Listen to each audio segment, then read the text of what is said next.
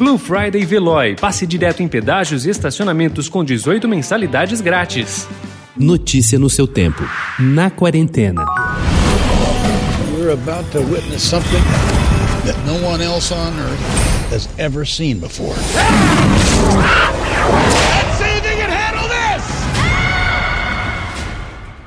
Na última vez em que Kurt Russell e Goldie Hawn estrelaram juntos um filme, O Muro de Berlim estava intacto. Mais de 30 anos se passariam desde a comédia Um Salto para a Felicidade, estrelada pelo casal em 1987, até que a dupla voltasse a trabalhar junto nas telas. A primeira tentativa foi uma breve participação de Goldie no filme de Natal que Russell estrelou para a Netflix em 2018, Crônicas de Natal. E agora eles voltam com força total para a sequência, Crônicas de Natal, parte 2, que estreou na quarta na Netflix sob a direção de Chris Columbus.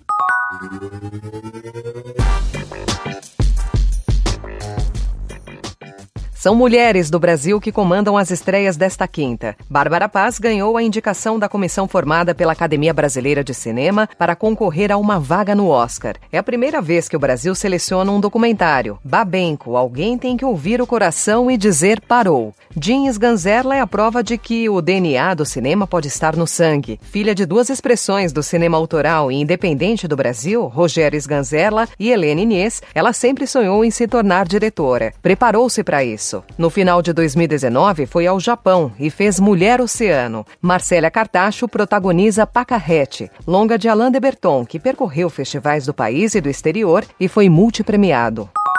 Com sol e chuva, você sonhava que ia ser melhor depois. Você queria ser o grande herói das estradas.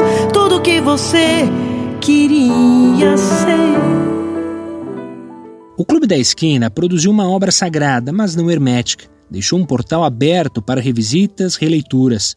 Mas esses novos olhares precisam ser feitos com reverência, delicadeza, conhecimento. E é dessa forma que a cantora Graziella Medori e o pianista Alexandre Viana adentram o universo cunhado por Milton Nascimento, Lô e Márcio Borges, Fernando Brandt, entre outros nomes desta turma talentosa de Minas, o belo disco Nossas Esquinas, que chega nesta sexta às plataformas digitais pela Quarap.